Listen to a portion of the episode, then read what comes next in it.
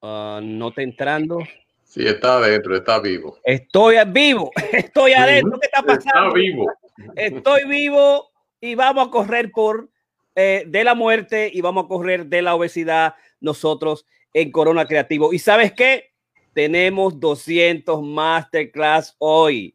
Tenemos que celebrar. Yo voy a celebrar con mi agüita que tengo aquí. Yo no sé con qué te van a celebrar, pero 200 masterclass trabajando desde el viernes 17 de abril consecutivo, nueve meses. Tenemos presidente nuevo, tenemos vicepresidenta nueva, eh, asio, surasiática, afroamericana, eh, eh, Kamala Harris. Tenemos a Joe Biden, gracias a Dios, pero obviamente hay muchos hijos y padres y madres y hermanos de los 400 muertos que el COVID-19 se ha llevado con nosotros. Así que recuérdate que estamos todos juntos en esto.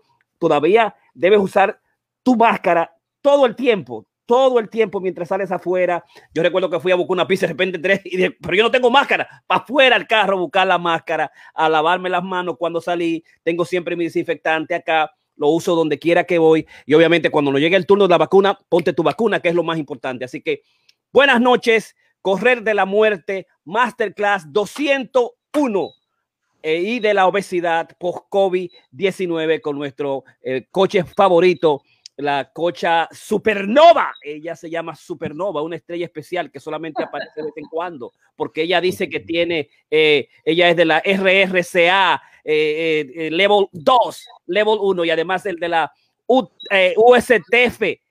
level 1, o sea, la supernova del club. Y Ramón Blandino, nosotros somos solamente, digamos, de la RRA. Yo creo que Ramón tiene de la UTFT, Claro. USATF, bueno, de la UFATF, estos dos individuos que están ahí, perfecto, yo cojo todo. Mientras tanto, yo soy el master coach. Mientras tanto. Así que bienvenido, buenas noches, vamos a trabajar. ¿Cómo estás, Ramón? ¿Cómo te encuentras? ¿Cómo se encuentra Karina hoy? Muy bien, ya celebrando estos 200 eh, podcasts. Eh, sí, claro, tú tengo que congratularte porque tú has hecho los 200. Karina y yo tuvimos un poquito en, en algunos días eh, detrás, pero bueno, disfrutándolo como quiere. Esto es un parto, son nueve meses y ya parió. o sea que vamos a terminar la semana eh, mañana. Tendremos otra presentación, pero hoy hablaremos de corredera y de obesidad. Perfecto. Karina Rieke, ¿cómo está? ¿Cómo te encuentras, Supernova Coach? Coach Supernova. Así mismo, para que me respeten. Eh, yo me siento muy contenta. Sabes que yo he salido a correr todos estos días eh, al parque y yo soy tan feliz, realmente. Así es que yo estoy muy contenta, me siento con mucha energía, a mí me funciona, este, así es que yo siempre creo que la persona tiene que buscar el término medio que realmente le funcione, ¿no? Eh, yo creo que, sin exagerar, yo pude, muy fácil podría ir a salir a correr en la mañana y podría ir a correr en las noches, pero este, yo sé que mi coach no me dejaría, pero estoy contenta que por lo menos todos los días estoy yendo a correr y me siento activa, duermo mejor, eh, siento que mi cuerpo toma el ritmo que realmente le gusta. Así es que yo, y además, además, Ramón, tú que hablas mucho de la vitamina D, este, la DEA, que es la que realmente nosotros necesitamos del sol, este, ese, ese solecito que a mí me da cuando yo voy corriendo con ese frío, este, parece que me, me, me, cae muy bien, es decir, estoy muy contenta y, y, y, me gusta porque cuando voy a correr veo mucha gente corriendo, así es que me da pena que muchos de nuestros corredores del grupo no me acompañen, así es que muchas veces voy con Jorge, hoy fue él conmigo y eso me pone muy contenta, pero realmente eh, hay que hacerlo, así es que yo mientras lo haga estoy feliz, realmente. Perfecto, estamos listos para comenzar nuestro masterclass vamos inmediatamente a comenzar el diálogo y es que eh, correr de la muerte es definitivamente un 55%, un 43, 50% de, de los adolescentes de los Estados Unidos y a nivel mundial un 55% globalmente están pasando por la obesidad son obesos. Y la obesidad es una, una, enfermedad fundamentalmente metabólica, una enfermedad psicológica, una enfermedad física. Y ahí debemos nosotros que, ubicarla, digamos. A los doctores se ha olvidado eso. Nosotros, muchos de los doctores en el área psicológica médica se ha olvidado esa situación muchos cambiamos, estamos en la situación de ser obeso y es muy difícil el doctor obeso sobrepeso decirle a su paciente eh, que asuma medidas eh, draconianas, que son las medidas que se exigen muchas veces, las, esas medidas draconianas que tiene que hacer muchos ejercicios, tiene que absolutamente cambiar tu dieta y, digamos, echarle la culpa al paciente porque tú eres el responsable, eh, porque tú no tienes la capacidad de, de trabajar tus deseos, porque no tienes resistencia, porque no tienes hábitos sanos. Y yo le digo a todo el que está ahí, a tú que nos sigo, eso es mentira y es falso.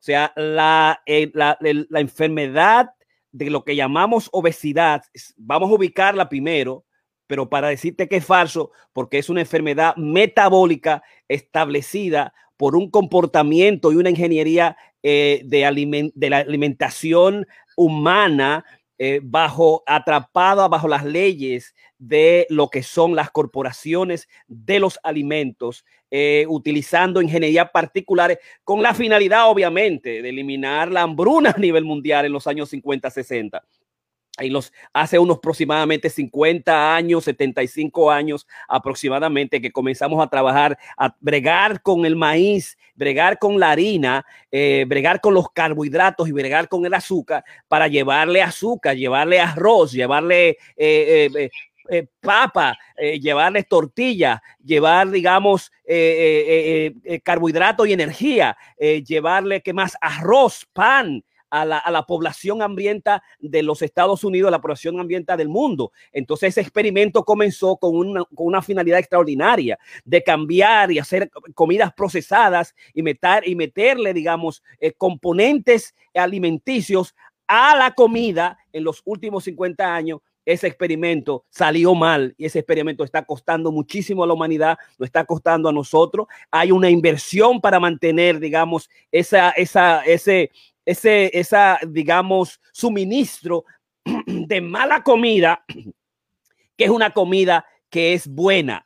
Yo digo que es mala comida porque es mala comida, no es una comida nutritiva, es una comida, digamos, eh, eh ultra procesada, eh, es una comida que absolutamente está basada toda en el carbohidrato y está basada en el azúcar y que al mismo tiempo tiene los componentes de ser intensamente sabrosa, adictiva, barata y conveniente. Eso es peligrosísimo. Eso, eso es peligrosísimo porque el hecho que, que ahora, incluso ahora tú puedas llamar desde donde tú estás, desde tu oficina y llamarte y, llamarte a las grandes compañías de, de, de pizza, de, de de papas fritas, de, de, de, emparedados, llamarlo y decirle, yo quiero comida sin moverme de mi sitio, sin hacer ejercicio, sin caminar. Eh, por ejemplo, por eso las investigaciones han dado que los animales salvajes ninguno son obesos. Animales salvajes son, obesos porque no comen demasiado, no, no mantienen sus dietas. Entonces hay que tomar en cuenta eso, que la, la, la ingeniería de la comida ha sido para que sea aditiva, ha sido intensamente, y para que sea intensamente sabrosa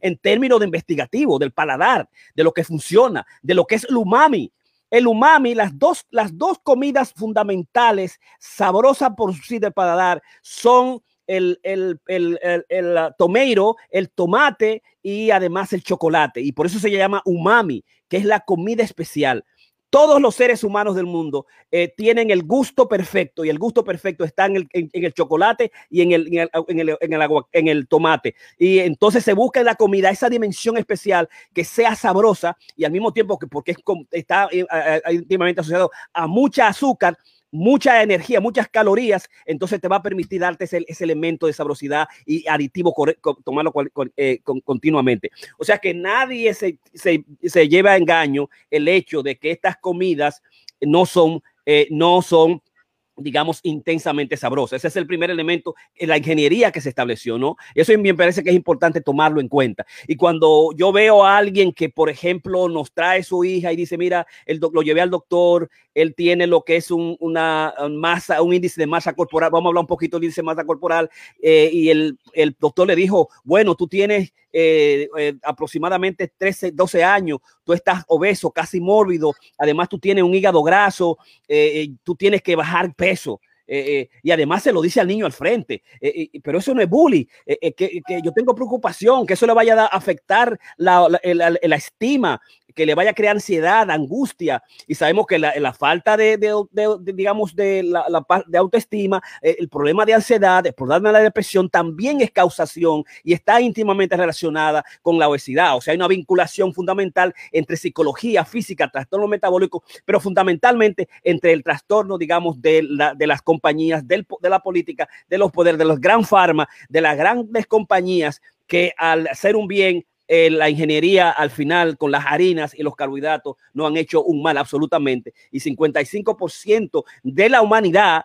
está bajo la condición de la obesidad, de los sobrepesos. Entonces nosotros tenemos en contra también una pandemia, la pandemia de la obesidad, como dice eh, Yuval Harari en, su en todos sus libros, o sea, el, el libro del mañana, el, Dios Homo Deus, el, eh, Homo Sapiens, 21 eh, lecciones para el siglo XXI, todas están ah, estableciendo que el gran, la, gran, la gran problemática es, no es, son las guerras, no es, digamos, la conflagración eh, atómica, es fundamentalmente la obesidad, fundamentalmente el carbohidrato, fundamentalmente la azúcar. Y entonces, eh, hoy en este Masterclass 201, gracias a que tenemos 200 Masterclass, es correr de la muerte, correr de la obesidad, ¿no? Fundamentalmente. Pero cuando vemos ese niño que viene, a la mamá lo que tenemos que decir, hay muchas cosas que tú tienes que hacer. Hay buenas noticias y malas noticias en términos del tratamiento de la obesidad. Eh, eh, hay, eh, digamos, malas noticias y buenas noticias en, en, términos de la causación de la, de la obesidad. Y entonces, por eso yo pienso que eh, eh, debemos, eh, digamos, excusar a papá y mamá, excusar a, Karina en una ocasión cuando estaba comiendo mucho, al doctor Piña cuando estaba comiendo mucho, Ramón cuando estábamos comiendo mucho, cuando estábamos excesivamente casi al borde de la obesidad, en el medio, digamos, de lo que es el sobrepeso, excusarnos a nosotros mismos, excusar a la gente que uno ve, que uno ve, hay cosas visibles hay cosas visibles que tú ves y tú puedes decir, bueno, hay una relación directa entre esa persona obesa eh, y su enfermedad directamente. Sí, pero hay mucha gente que está obesa y no tiene ningún problema de enfermedad. Hay muchos problemas atletas, como dice Tim Noakes, no se puede, eh, no se puede, digamos, dejar eh, la, la, mala dieta para los atletas, porque al final los atletas terminan siendo sobrepeso y obeso, a pesar de que pueden correrte 5K en, en 10, eh, a, 10 minutos la milla, a 9 minutos la milla, te puede correr un medio maratón, te puede correr un maratón completamente y tú ves que tiene las capacidades físicas y nosotros sabemos porque se debe que se aumenta el acondicionamiento, se aumentan las capacidades del cuerpo, de la respiración, se aumentan las mitocondrias en el, en el cuerpo y eso te permite correr, no importa las grasas que tenga. Pero el Tim Knox dice mucho cuidado, porque antes se creía que, el, que, que y, y en, en, su libro lo establece fundamentalmente, ¿no? Y eso me parece a mí, eh, siempre lo establezco, no al carbohidrato, no al carbohidrato en los atletas, tú no eres Kiyoge. Tú no estás en los primeros 100 atletas. Tú ni siquiera estás en, el, en, los primeros 1000 atletas. O sea, tú no vas a correr a 7, a 4, a 5 para tú hartarte de, de, de, carbohidratos en el día anterior o, posteriormente. Tú no vas a, digamos, a eliminar y, y querer tener la energía de carbohidratos necesaria para tú, para tú correr a 4 y 5. no lo vas a hacer. Entonces, el hecho, dice eh, Tim Noakes, que la gente dice, no, pues yo voy a correr, yo voy a correr de mucho, mucho carbohidratos, hizo que la gente, el atleta, se convirtiera realmente en obeso y en esto, y, que se, y sobrepeso absolutamente, y al mismo instante reduce su, su, velocidad, al mismo tiempo reduce el goce por la, por la y la alegría, digamos, por correr, porque está íntimamente asociado a la obesidad, a lo que son los trastornos de diabetes tipo 2, a las enfermedades cardíacas, a la hipertensión arterial, al, hígado graso, y está relacionado con unos cánceres. Entonces, eh, eh, hay, hay, que tener mucho cuidado con esto, ¿no? El, el, el, correr de la muerte, correr de la obesidad, pero hay que entenderla en su dimensión fundamental y hay que entenderla de la perspectiva de lo que ha dicho, digamos, Jason Fon, el código de la obesidad el, con su manual de, de, ayuno, en lo que establece que en la base de la obesidad, la causación de la obesidad es la, la resistencia a la, a la, insulina. No es que tú comas mucho, te comas mala comida, obviamente influye en la mala comida porque ha sido una ingeniería, pero la mala comida ha sido lo que ha ocasionado la resistencia y el trastorno metabólico en el cuerpo. Punto. Punto. Desde que yo descubrí eso, un día corriendo, el 2018 creo que estaba corriendo, a final del 2017, corriendo, que ha, hecho todas las corridos, todas las carreras y al final había aumentado 10 libras para atrás de nuevo. Eh, digo, pero ¿qué pasó? ¿Qué fue lo que yo hice mal? hasta que comencé a estudiar el código de la obesidad y descubrí que simplemente es un trastorno metabólico hormonal donde el, el, el influjo fundamental lo lleva la insulina y que la insulina es un trastorno de los, de, de los productos químicos de, de, la, de la, del azúcar, del carbohidrato, de la harina constante, que hace 10 años las compañías dijeron esto es lo que come, esto es lo que mejor, cómete eso, eso es lo que tú tienes que tener, eso por un lado, y además que hay pedido el hecho de que el cuerpo eh, pueda, digamos, tomar el, el, descanso necesario del cuerpo a través de lo que era obvio, obvio para todas obvio para todas las religiones el ayunar, obvio para todas las religiones, digamos, a descansar entre una comida, obvio, obvio para todas las, las, religiones la restricción dietética, obvia para todas las religiones la cantidad mínima de comida, como lo dijo, eh, digamos, el corredor de los 100 años en Londo, eh, eh, Yahul eh, Chauri, Chauri, eh, Fauri, Faunja, Faunja, el atleta Faunja, que ha dicho sin Faunja, que ha dicho, no, yo como como un niño, yo tengo buenas comidas. En, y además, en, en, en, la India yo no, no puede comer demasiada comida porque hay tanta gente con hambre. Y en consecuencia, eso me ha permitido mantener mi cuerpo en forma y, poder correr hasta los 100 años. Yo lo cogí a los 101 y tiene todavía 108 años y sigue, digamos, haciendo ejercicio y caminando, ¿no? Eh, entonces, ese es el elemento fundamental. O sea, detrás detrás de la obesidad lo que hay un trastorno metabólico, un trastorno de lo que es la resistencia a la insulina. Ese es el primer elemento.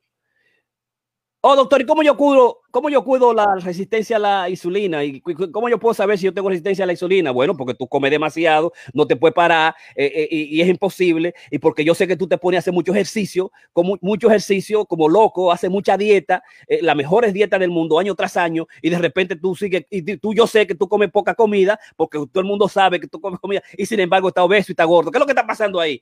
Que tiene resistencia a la insulina y pocos doctores envían a hacer evaluación de resistencia a la insulina. Dile a tu doctor, yo creo que me haga mi BMI, que es, digamos, la medida mínima que tenemos para saber si usted tiene obesidad, aunque tiene, ha sido muy cuestionada. Es lo primero, hazte un BMI, que es cuál es tu peso y cuál es, cuál es tu, tu, tu tamaño en libra tu, tu, tu, peso en libra y cuál es tu tamaño. Yo soy 5'6, 5'6, 5'6, 151 libras aproximadamente. Yo subí 7 libras durante este proceso de, de invernación necesario. Eh, la mujer mía me tabula y ella dice que son 7 en cada lado, pero está bien, son 7. Ella dice que son 14, pero son 7. Ella dice eso. Ella me está bullying a mí, pero está bien, está bien. Yo le acepto su bullying porque yo, yo sé cómo trabajar el, el, el, cuerpo, cómo bajar la insulina, yo sé cómo irme a hacer mi, mi, mi maratones, yo sé cómo fajarme, yo sé que yo puedo, yo acá, el, los dos en, en, el año, yo hago mis cinco días, seis, siete días de, de, de, de digamos, de, ayuno eh, eh, largo, extendido.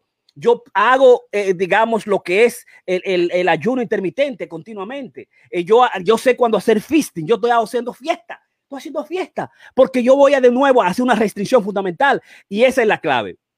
O sea, la buena noticia es que lo que causa la obesidad es la resistencia a la insulina en el cuerpo eh, y eh, es una, una condición permanente.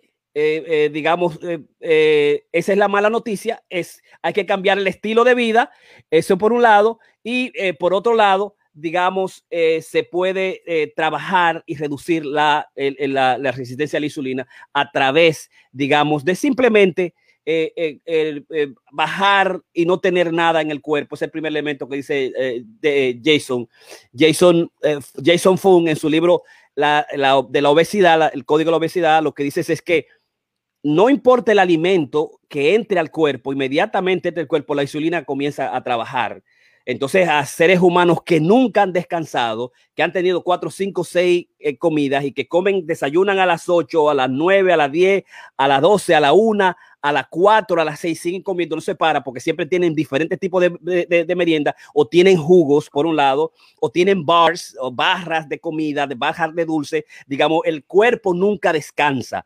El cuerpo nunca descansa. Eh, el cuerpo nunca descansa eh, de la insulina y la insulina es una insulina que está íntimamente relacionada a la hormona del crecimiento. Mientras más insulina tú le das al cuerpo, eh, eh, más, lleva la más llega el azúcar directamente a los tejidos, fundamentalmente al área de, las, de, la, de la panza, de la barriga, en el área de la circunferencia, se acumula en el cuerpo, comienza a acumularse en todos los sitios, ¿no? Porque la insulina lo que va a hacer es meter más azúcar. Mientras más tú comes, el, el resto de la comida se lleva al cerebro para alimentar, tener la energía, para poder pensar, y, comer solamente lo que necesita el cuerpo es simplemente para tú tener energía, para tú poder pensar y a las cosas de todos los días. Punto. Después de ahí, la comida que el cerebro no necesita para, para movilizar el cuerpo, porque tú necesitas, tú necesitas cuerpo para, para, para en, en, el cuerpo para los músculos, porque tú lo, que camina en la, en la, casa o camina en la oficina. O sea, no se necesita mucha energía para eso. Lo único que se necesita energía para tú pensar y caminar, yo levantarme, qué es lo que voy a hacer hoy en la mañana, en la tarde, en la noche, porque yo lo puedo hacer en mi oficina. Punto. El cuerpo lo que necesita es la suficiente, la, la, la comida necesaria, la energía necesaria para hacer eso. Pensar, ok, yo voy a pensar que voy a hacer esto y esto y esto después. Nosotros sabemos que si tú te paras, es un ejercicio y, y caminas, es un ejercicio vigoroso. Nosotros sabemos que si tú te paras y corres a 20, a, a 14, a 10, a 9, un ejercicio eh, extremadamente vigoroso y tú vas a necesitar mucha energía, el cuerpo te va a exigir energía, si no hay eh, aspectos catastróficos, te viene el, problema de la, del cansancio, te viene el problema de la respiración y que no puede parar. Por el hecho de que el cuerpo cuando va a hacer cosas extras más allá del pensamiento, de la reflexión, más allá de hablar, todo el resto, la insulina lo la mete en el cuerpo. El carbohidrato no es la primera causa de la, de la, primera causa de la, de, la, de, la, de la obesidad. El carbohidrato no es la causa de la obesidad. Tú puedes comer proteína, tú puedes comer, eh, eh, digamos, eh, vegetales, tú puedes comer, digamos, pescado solamente, tú puedes comer solamente emparedados o tú puedes comer la mejor comida que tú quieres en cualquier parte del mundo del sitio y la comida, una vez llega al cuerpo y tú la tienes en muchas cantidades, se convierte en carbohidrato a través de insulina, la, la, insulina la lleva al azúcar y se acumula en toda parte del cuerpo porque el resto de lo que, que el cuerpo entra al cuerpo no se utiliza. Punto. Eso es. Eh, y si no, usted vaya y léase el libro de Jason Fon, El Código de la Obesidad. ¿No? E, es un trastorno metabólico eh, multigeneracional que ha sido basado a un proceso de ingeniería que hizo que la mayoría de, los, de, de, lo que se utiliza en el cuerpo, de lo que se come continuamente, es azúcar. Y el azúcar viene de la fruta, viene de la proteína, viene del carbohidrato, ¿no? Y se convierte en azúcar en el cuerpo. Y eso es lo que, es lo que hace que nosotros de repente nos engordemos eh, eh, continuamente, permanentemente, ¿no? Pero eso, eso yo pienso que son los aspectos importantes que tenemos que tener. Es un trastorno metabólico, una experiencia mundial eh, en la ciencia alimenticia, eh, de, transgeneracional, eh, de un experimento alimenticio mundial que, que salió mal. Ese es, el, ese es el primer elemento. Que no se debe a nosotros, que por más que se deba, si tú tienes una, una farma, una, una, una, big pharma y una, una, compañía de alimentos que están metiendo millones de dinero, ahora sobre todo, para que la, la mayoría de los anuncios que tú ves y escuchas son todos anuncios de comida, come, come, come, come, come, come, come. Tú vas a salir a comer, al, al eh, eh, tú vas a comenzar a comer desde que te levantas hasta que te, te despiertas. Pero eso es a, a, a, todo nivel y en todos los momentos del año. Y al hacer eso, entonces el problema va a ser resistencia a insulina, un 55%, un 66% de la gente y llega el problema de la obesidad y tú no sabes qué pasó, qué sucedió, por qué, porque yo lo hago bien, porque yo como poca comida, ¿no? Entonces, ¿Qué hay que hacer? Yo pienso que volver a lo que la pandemia, el COVID-19, no ha establecido, a comer, a coger nuestros alimentos, preparar nuestros alimentos integrales, eliminar la mayor cantidad de comidas procesadas y frías, todas, y comenzar a hacer comidas integrales nuestras. Eh, ese es el primer meta. Dieta de alimentos integrales. Eh, una dieta baja en carbohidratos, es la que yo utilizo con Tim Ferris que comer tres veces la misma cosa ah, durante el lunes a viernes.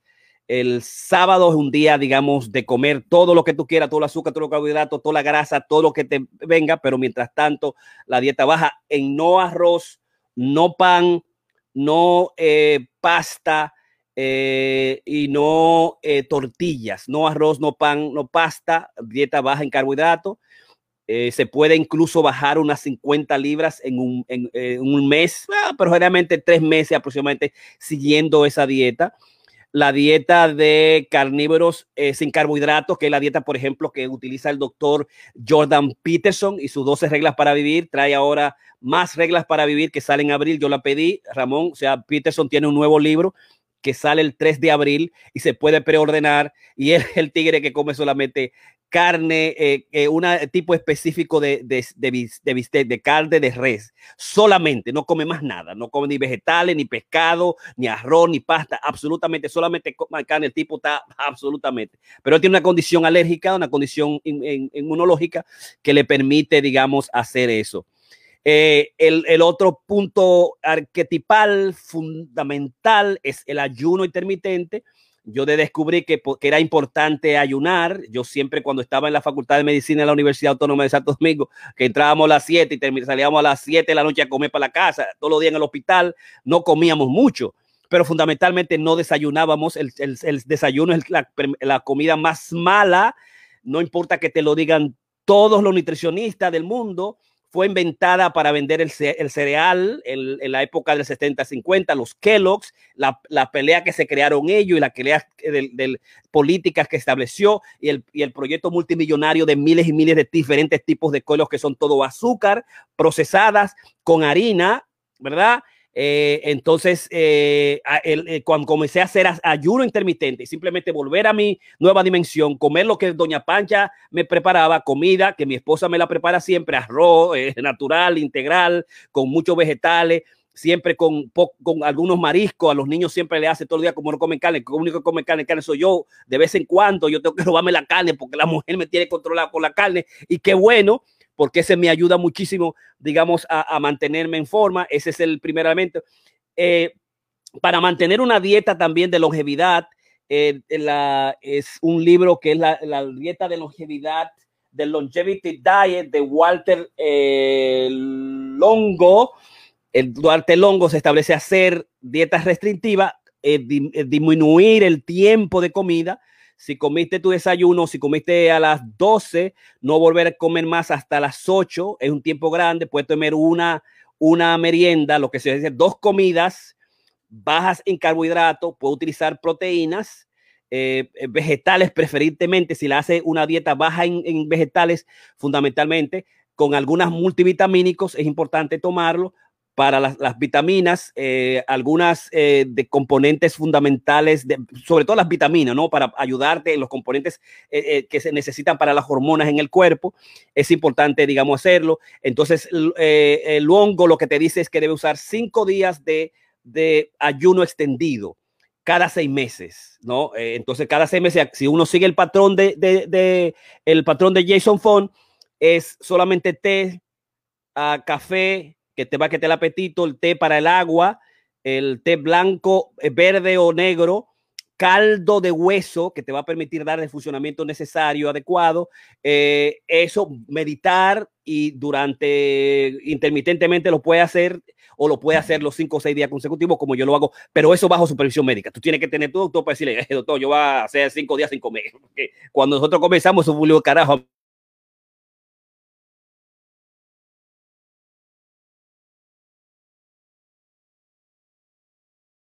se fue un poco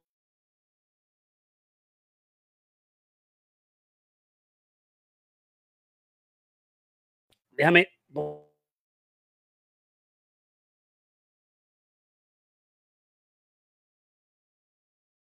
de fuerza eh, se, está, se, está viendo en, el Facebook. Entrenamiento de fuerza que puede ser levantar pesa, simplemente caminar o establecer cualquier ejercicio como nadar o hacer bicicleta dentro, fuera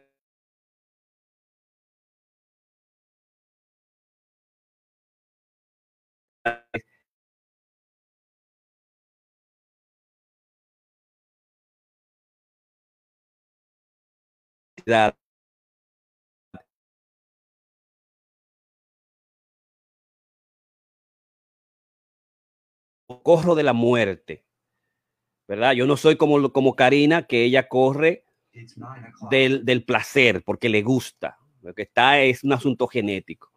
Yo corro por el perro para que para bajar las libras, para vivir más tiempo, para tener más energía, para poder hacer más cosas. Eh, por eso yo corro. Eh, y después corro por el anillo, por los logros, por los, por digamos, por, eh, por, por, tener una medalla, por, ganarme un certificado, por la comunidad que creamos de los 30, 40, 50 atletas que tenemos al año.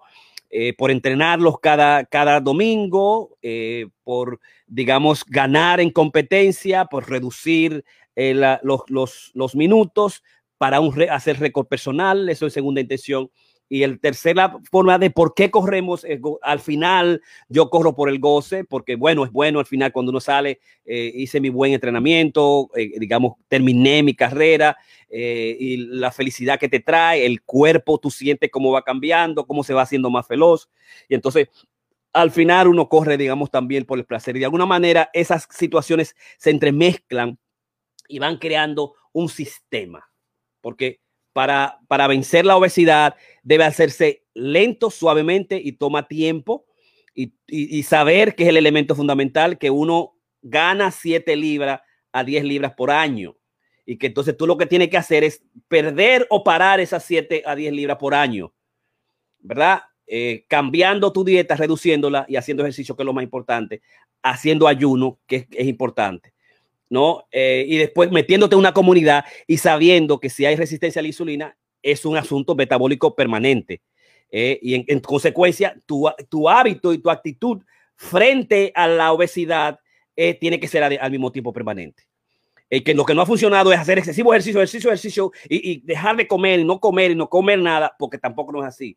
Tiene que ser un proceso continuado de un año sí, y ir a tu doctor un año y después al otro doctor decirle, doctor, ¿cómo estoy ahora? Oh, pero mira, tú no subiste siete libras wow, pero tú no tienes una libra más y al otro tú vas, oh, pero tú bajaste cinco. Esa es más o menos la manera de funcionar con en términos de lo que es el correr de la muerte y la obesidad desde la perspectiva de eh, la médica. Acuérdate que el índice de, índice de masa corporal entre 18.5 29.9 por encima de 29, de 24.9, perdón, 24, por encima de 24, ya lo iba a poner ahí obeso, 24.9 24.9 ya está en sobrepeso, 30, 32 obesidad, eh, digamos, eh, mórbida. Ese es el, elemento que tiene. Y lo puedes calcular. Tú vas y te buscas índice de masa corporal, lo pone ahí. Pone tu, peso y pone tu, tu, eh, tu, tamaño, ¿verdad? El tamaño, cuán alto tú seas, cuánto tu pesa te va a dar, si estás normal o no si está bajo peso o si está eh, en peso normal. Ese es el, primer elemento y eso nosotros lo hacemos con todos nuestros atletas que tienen que hacerlo fundamentalmente, ¿no? Eh, la vinculación psicológica de la tristeza, el estrés, la ansiedad, pero que no son la causación de la obesidad. La obesidad la causa por un trastorno metabólico severo debido a la resistencia a la insulina, lo que eh, ocasiona el, el problema que tiene que ver con todas las complicaciones de la obesidad y que eh, no, no se debe a nosotros los seres humanos, que es una situación que la gran farma y los grandes eh, sistemas alimenticios lo han creado. ¿Ok? Chévere. Ramón. Perfecto, sí, eh, muy buena presentación y, ahora me voy a, yo me voy a ir desde otro punto de vista básicamente, eh, no desde el punto de vista de, la dieta, que es un factor crítico e importante. Eh, también quiero mencionar que uno de los problemas que yo veo básicamente es estilo de vida. O sea, hay personas que básicamente viven para comer. Básicamente todo lo que ellos hacen es trabajan, trabajan, trabajan y después te van para un restaurante toda la noche uno diferente. Y eso es come, come, come. Y hay otros que comen para vivir, o sea, simplemente comen porque tienen que, tener energía, pueden, tienen que trabajar. Entonces, desde el punto de vista mío, yo estoy en, eh, no, estoy muy de acuerdo con la dieta, aunque he tenido muchísimas dificultades en entrar en, en, dieta, porque tengo un problema de, mal comer, o sea, eh, no como muy limitado y no como mucha variedad realmente esa parte. Entonces, ¿qué estoy tratando de hacer? Estoy buscando un shortcut que es la, es la corredera y los ejercicios. En términos de eso, eh, tengo que decir que básicamente un, individuo, por ejemplo, en mi caso, eh, utiliza unas 1800, 1900, bueno, tenemos, tengo en, digamos, 1800, 1900 calorías diarias por el tipo de, de comida que consumo. Y realmente para evitar aumentar de peso, yo debería quemar esa misma cantidad de, calorías. El problema es que yo muchas veces no estoy haciendo la cantidad de ejercicio necesario en, términos, digamos, de, la corredera. Eh, para que tengan una idea, eh, uno quema más o menos unas 100 calorías por, por milla, dependiendo de la velocidad y dependiendo de la modalidad que estés usando. Y, yo sí camino muchísimo, subo y bajo escalera en el trabajo 20 veces al día, pero eso no, no es suficiente. He podido eh, básicamente mantenerme un poquito sobrepeso, estoy eh, básicamente 7 libras por encima de lo que mi cardiólogo quisiera. Mi masa corporal está todavía por debajo del límite. Estoy tentativamente, digamos, borderline, 23 punto algo, o sea, ante los 24.9. Pero aún así, lo que quería entonces decirle, ¿qué podemos hacer en términos, cuál beneficio tenemos con la cuestión de la, de la corredera? Eh, eh, estuve revisando un, un, artículo que se publicó en la revista Medicine and Science in Sport and Exercise. Y básicamente ahí lo que estaban tratando era de evaluar qué era el beneficio que podían tener los corredores, si aquellos que corrían más o aquellos que caminaban más. Evidentemente, los que corren perdieron más peso que los que caminaban. Entonces, el correr también de alta intensidad creaba, eh, ellos encontraron lo que ellos llaman la, quemadura posterior. O sea que en este caso, para aquellos que estaban corriendo a una intensidad eh, bastante rápida, el cuerpo seguía quemando calorías, incluso cuando ya no se estaban moviendo. Muchas personas muchas veces dicen, ok, yo lo que voy a hacer es correr 30 minutos todos los días a una gran velocidad. Pero el problema con esto es que eh, si lo hacen exactamente igual todos los días, el cuerpo se acostumbra. Y cuando el cuerpo se acostumbra, pues entonces llega un momento que no hay, eh, eh, digamos, ganancia en términos de, de calorías. realmente lo que se aconseja, y, bueno, para que tengan una idea, también un hay ciertos conceptos y diferentes autores varían en términos de cuántos minutos debería uno correr para poder quemar eh, grasa. Eh, en, algunos de ellos he visto que dicen que eh, unos 5 kilómetros diarios, o sea, unas 3 millas, que serían unas 45 minutos a una hora, dependiendo de la velocidad. Hay otros que dicen que no, que tú no empiezas realmente a quemar grasa hasta que tú no has corrido unas dos horas que son unas 10 millas eh, o, básicamente casi un medio maratón. La realidad es que, y otros dicen, bueno, el problema es que tú primeramente vas a, quemar, digamos, los, carbohidratos. Hay otros que, dicen que no, que no solamente, que se queman al mismo tiempo carbohidratos y grasas. O sea que realmente eh, aquí yo tengo eh, una opinión un poquito divergente. O sea, yo pienso como he leído algunos autores, que para tú realmente quemar grasa tienes que tener ciertas carreras bastante largas para que ya tú quemes, digámoslo. Eh, el, cuerpo empieza a quemar grasa para mí en, función de algunos autores que he revisado y Karina puede quizás o Jorge extenderse en esto. Solamente después que tú has quemado, digamos, los carbohidratos, entonces el, el cuerpo empieza a quemar las, las grasas. Y realmente esto no, no, no, no pasa hasta después, digamos, en mi experiencia, eh, en las carreras largas. Ahora, ¿cuál es el problema aquí? El problema aquí es, como, como decía, ¿qué entonces qué, qué tipo de carrera debo hacer? Bueno, estuve revisando y, por ejemplo, algunos autores eh, promueven eh, tres, tres, ideas. Una de ellas es, digamos, lo que llaman el intervalo aeróbico. Es el tipo de, de carrera en la cual tú debes correr por lo menos mínimamente una, una, cantidad de, de, minutos a la mayor velocidad. Estamos hablando del punto de vista de, de lo que yo practico, que es el modelo de Galloway. O sea, yo trato de, correr dos minutos y caminar rápido dos minutos. Esto es lo que me permite mi cuerpo. La idea, lo ideal sería que yo pudiera hacerlo. Eh, estoy en un 50-50. La idea es que lo llegara a hacer a un 80-20. O sea, que yo pudiera correr 80% eh, por ciento del tiempo y un 20% caminando. Esto será, esa es mi meta. Estuve prácticamente ahí hace un año antes del COVID y realmente pues he tenido cierta dificultad. Ahora estoy tratando de, de volver a, a, aumentar mi velocidad. Para ello también tengo que recordarle que eh, esto es una cuestión de que si uno está aumentando la velocidad, tiene que reducir la distancia. Uno no puede eh, aumentar, digamos, las dos cosas al mismo tiempo. Entonces, ¿cómo debe hacer? Bueno, en la fase de, de, del trabajo así, digamos, del intervalo aeróbico, tú lo que tienes que hacer es tú empiezas eh, caminando eh, y, vas aumentando la velocidad, pero no a todo gas. O sea, tú lo vas haciendo, digamos, por, por, un minuto y vas repitiendo esto eh, constantemente. Digamos, esto va a ser diferente en, en, en diferentes personas. Lo ideal sería entonces, pues, que tú no permitas que tu cuerpo se acostumbre, porque hay un proceso, como lo llamamos el, el, proceso de adaptación, o sea, el cuerpo se va adaptando y cuando se va adaptando es que se va acostumbrando. Entonces uno tiene que eh, engañar al cuerpo, básicamente. O sea, uno tiene que cambiar los entrenamientos. Si vas a hacer un día, digamos, eh, Galloway, como yo estoy haciendo, yo voy a tener que hacer después otro día, tratar de hacer eh, intervalo, hacer otro día fat legs y, este tipo de cosas, que es simplemente cambiando los diferentes eh, approaches que estoy usando en cada día. Y por supuesto, siempre los fines de semana tengo las la carreras técnicamente largas, algunas veces no son tan largas porque estamos entrenando con un grupo que tenemos nuevas personas y tenemos que también llevarlos a ellos a, digamos, a este, al punto de que nos puedan alcanzar. Pero para mí, la, carrera favorita se ha convertido la, el famoso 10K, que son unos 6.4 millas. En ella, básicamente, me cogen unas dos horas y, la estoy haciendo dos, horas porque no he podido bajar todavía. mi, mi, mejor velocidad fue 13, con excepción de una vez que prácticamente me mato porque llegué a bajar a 7 en una carrera de, de pero eso fue muy, muy, muy corto.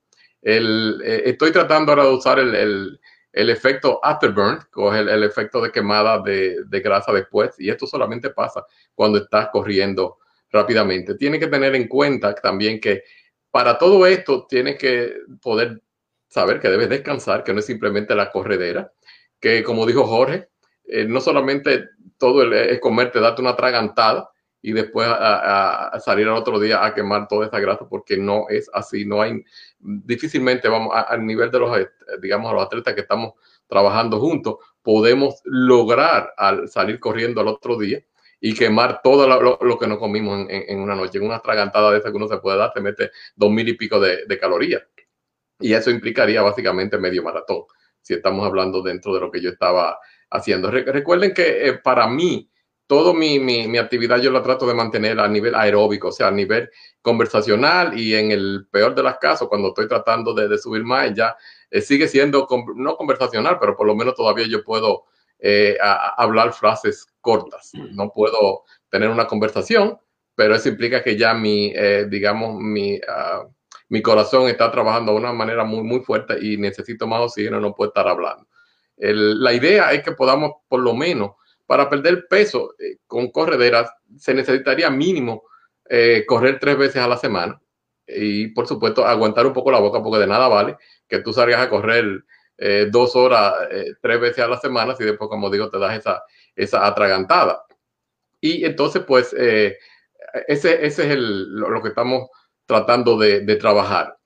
básicamente, para poder llegar a adelgazar, tenemos que eh, estar trabajando a una eficiencia, digamos, de un 70% de, de, de, cardiológico. O sea, necesitamos subir la, frecuencia cardiológica y eso implica que vamos a estar eh, teniendo que hacer a un paso bastante rápido.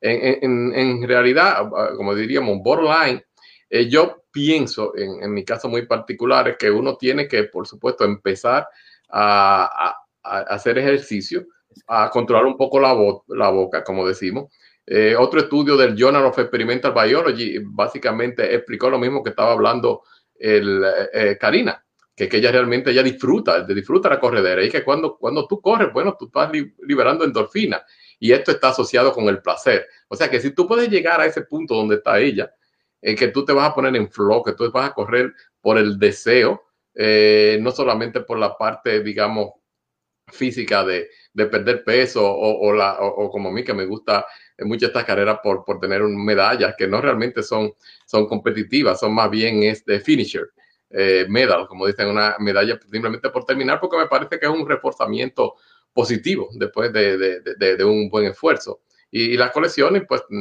me, me, resultan interesantes. Pero al final tenemos que, es un balance. Todo esto es un, un balance que tenemos que tener en cuenta, eh, que no es solamente eh, la corredera por sí tiene que haber una combinación de aguantarse un poquito la boca, eh, tratar de balancear, el, digamos, la dieta un poquito más apropiada, como estaba mencionando Jorge, y por, supuesto, en tener la, la, la, técnica y el entendimiento, digamos, de qué es lo que está pasando a nivel metabólico en tu cuerpo. Tienes que tener siempre la supervisión médica antes de empezar cualquier programa, ya sea de dieta o de corredera, porque eh, tenemos que tener en cuenta que muchas veces la gente viene con una fiebre grandísima y están realmente en una situación física que no es la más conveniente para empezar un, o una dieta o un entrenamiento. Y por eso es que siempre estamos eh, recomendando que haya una evaluación, que es la manera médica, que es lo que realmente eh, nos han enseñado tanto en la US, USA Track and Field, que es la Asociación Nacional de Track and Field, eh, y también la Road Runner Club of America,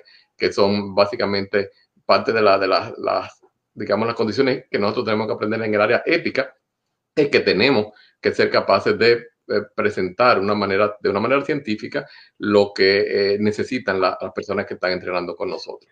O sea que básicamente eso era lo que quería presentar en esta noche. Ahora me estoy loco esperando la presentación de Karina, que yo sé que va a ser interesante también. Perfecto. Así que Karina Rieke, los micrófonos son suyos. La profesora, eh, la eh, profesora universitaria, clínica psicoterapista, licenciada en salud mental, experta en terapia de familia radical feminista. Y además es ah, coach de la RRCA, nivel 1, nivel 2 y de la USATF, de la USATF nivel 1, de la Supranova, la la, la, la, la, escritora fundamental, poeta atleta. Ahí le tenemos a ustedes. Karina Rieke. Ramón, viste esa presentación. Pues este, mi presentación va dedicada realmente a Ramón Blandino. Este, y la voy a dedicar muy personalmente porque eh, es un estudio que hicieran eh, con relación a lo que son los carbohidratos este, el consumo este, grande de carbohidratos y la relación que tiene este, con, el corazón. Este, y también, primero porque yo creo mucho, mucho, mucho de que nosotros tenemos que tener mucho cuidado. Yo tengo más, casi, casi 30 años eh, vegetariana. Llevo un buen tiempo siendo vegan y en los últimos tres meses estoy plant-based, plant-based este, porque estudiando, leyendo mucho y leyendo los últimos estudios, me he dado cuenta que realmente eh, antes, hace 25 o 30 años atrás, este, la, la, idea era de que, oh, la carne, que la grasa era lo, lo dañino. Eh, y nosotros realmente todos hemos sobrevivido eh, con esos conceptos, ¿no? Eh, y no hay nada más lejos de la verdad que eso. Y, créanme que se lo dice una persona que tiene casi 30 años de no comer eh, nada de animal. El hecho de que eh, a pesar de eso, yo creo que comer carne no es dañino. Nosotros somos, por eso existe aquí, ven esta, estos son colmillos. y son realmente para comer carne.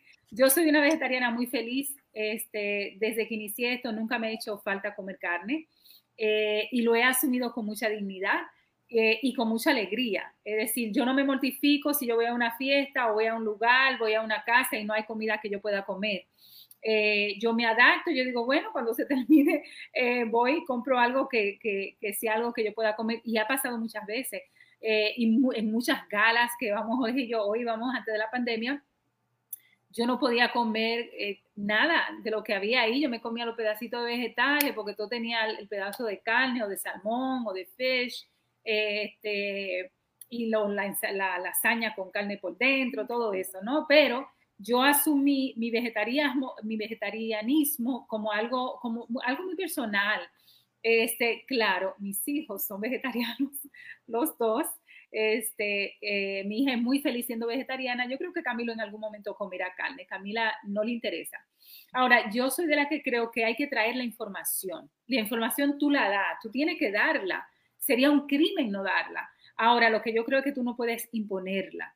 So, yo creo mucho en traer la información. Yo le voy a traer a ustedes realmente los últimos estudios. Yo soy realmente, yo creo mucho en la ciencia. Este, como buena eh, estudiosa de un PhD recién terminado, tengo que creer mucho en lo que son las investigaciones. Y mi presentación de hoy exactamente tiene que ver con esas investigaciones. Y son investigaciones que a mí me parecen extraordinarias porque ya en el mundo eh, del que yo he sido parte, que es el mundo naturalista, realmente esta información se sabía desde hace mucho, mucho, mucho tiempo. Eh, y es que ni las grasas saturadas son dañinas, ni el nivel, del, ni el nivel de colesterol tampoco, eh, ni, ninguno de los dos son realmente relevantes para tener una salud física eh, óptima ni para tener un corazón fuerte. Este, pero una dieta baja en carbohidratos sí puede aliviar las enfermedades cardíacas. Este, y esto lo aseguró el doctor y científico David, eh, Diamond. Esto es un estudio que ha salido reciente, recientemente. Este fue un eh, autor de un nuevo estudio cuyos resultados se, se, concentran en una buena porción de falsas acusaciones que él dice son, eh, son cosas que realmente no tienen, eh, que, donde hace falta, donde hacen falta lo que él hace, un nuevo estudio. Él dice, porque son este, asunciones que se hicieron sin ningún tipo de estudio, sino que la gente comenzó a, a, a tomarla porque era más fácil para el que vende decir, ah, cómete mi plato de, avena, que es muy bueno. Óyeme, el plato de avena es un plato de carbohidratos que tú te estás comiendo. Yo se lo aclaré a mi hermana en esta semana y ella me dice, ¿cómo es? Digo yo, la avena, lo único bueno que la avena tiene es que tiene muchas este, fibras y el cuerpo nosotros necesitamos fibras, ¿no? Pero realmente un plato de avena es un plato de carbohidratos que la gente se, se, se come. Y a esto tú le añades que si la leche y a esto que tiene un gran por ciento de azúcar y a esto tú le añades el azúcar que tú le echas. Es decir, tú te estás dando un manjar realmente de, de lo que es este, carbohidratos, azúcares, porque el carbohidrato, lo malo del carbohidrato es que se convierte en azúcar desde que toca la lengua. Este, y el problema de eso y la gran este, eh, peligro es que tú comienzas a, tener y a desarrollar azúcar en la sangre. El investigador, eh, el investigador de enfermedades cardíacas este, de la Universidad del Sur de la Florida reconoce que suena extraño, que él dice, es, es totalmente, eh, él dice, yo puedo entender por qué puede resultar extraño esta defensa de los, de los alimentos de origen de animal, este, de los aceites tropicales como el coco, eh, que, desarrolla, que se desarrollan en, en el estudio que él hizo que fue publicado recientemente en la revista británica M, eh, BMJ, este, que es una de las más prestigiosas del journal BMJ, sobre la investigación a cargo, eh, a su cargo, a cargo del, del doctor Diamond, eh, donde realmente reivindica a las grasas saturadas, y él dijo completamente, él las reivindica las grasas saturadas han sido acusadas, según él, falsamente y condenadas por causar enfermedades cardíacas, que es totalmente falso. No hay nada más mentiroso que eso. Y eso yo lo sé desde que comencé en este mundo naturalista, pero me encanta que ya doctores con, a otros niveles y que lo estén publicando en journals que son realmente a nivel internacional sumamente prestigiosos. Y él dice que no solamente están eh, agregadas a enfermedades cardíacas, pero también a otras enfermedades como la obesidad. Agregó el profesor neurocientífico de esta universidad. La investigación concluyó que no hay evidencia ninguna entre una dieta baja en grasas saturadas y la reducción del colesterol, por ejemplo. ¿Verdad? Que nosotros creemos que el colesterol, eso es falso. Este, la gente que dice, oh, que los huevos, que el colesterol, mentira. El colesterol del, huevo con la yema es un colesterol saludable que el cuerpo procesa y que el cuerpo necesita. Este, los riesgos de enfermedades cardíacas, eh, él, eh, hizo énfasis, se trata de una teoría desactualizada. Esa fue la palabra que él utilizó, desactualizada. Diamond eh, dijo y fue el líder realmente de, este, eh, de esta investigación internacional que incluyó, entre otros, a cinco cardiólogos que estudió las defectuosas recomendaciones de la dieta para las personas con hipercolesterol, hipercolesteromía familiar. Voy a mencionar esa palabra varias veces, así que tengo que saber hipercolesterolemia. Los expertos no pudieron encontrar ninguna justificación para la recomendación de una dieta baja en grasa saturada, como por ejemplo la carne, ¿verdad? Los huevos y el queso totalmente saludable para comer y no van a tener ninguna conexión con las enfermedades cardíacas este, en eso. Ella eh, también, eh, otra investigación que hiciera, eh, que colaborara con este estudio de la American Heart Association, la Asociación de Corazón de los Estados Unidos, las personas con hipercolesterolemia familiar, explicó Diamond, tienen una anomalía genética que hace que sus niveles de colesterol sean extremadamente altos, aproximadamente tres veces más altos que lo normal. Pero demostramos, según él, aquí en este estudio, que el nivel de colesterol es irrelevante para las enfermedades del colesterol, que siempre se han querido unir una con otra, y él subrayó que no es así. El especialista matizó que las recomendaciones para pacientes con hipercolesterolomenia familiar también se aplican a todas las personas en general. En este estudio sostuvo eh, eh, este artículo eh, un paso adelante para acabar con el mito de que las grasas saturadas son dañinas. Eso es falso. Por otro lado, el estudio científico dijo e indicó que la mejor dieta para personas que tienen enfermedades cardíacas subrayó que bajar el azúcar es eh, saludable para el corazón y por lo tanto no comer carbohidratos. Él dice que el gran daño de los carbohidratos, que nosotros tenemos un año hablando de eso en este, en este COCREA, es el hecho de que ellos se convierten en el momento que tú te lo pongas, es como tú comerte una cucharada de azúcar, porque en el momento, y mucha gente no lo sabe, que en el momento que tú lo comes, se convierte automáticamente en azúcar. ¿Y qué es lo que pasa con eso?